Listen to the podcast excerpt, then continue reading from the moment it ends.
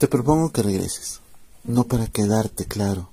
Sé que estás muy ocupada, arreglando vidas, comprobando pecados, analizando suspiros, perdonando mentiras.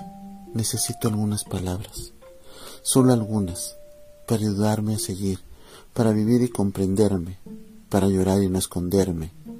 Te propongo que regreses para escucharme. Aprendí a escribir. Tengo algunos poemas nuevos. Perdona, sé que estás ocupada.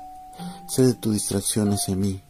No soy la mejor opción y por eso te mantienes alejada.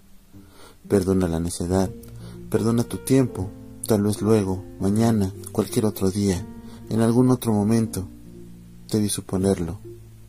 Estás ocupada.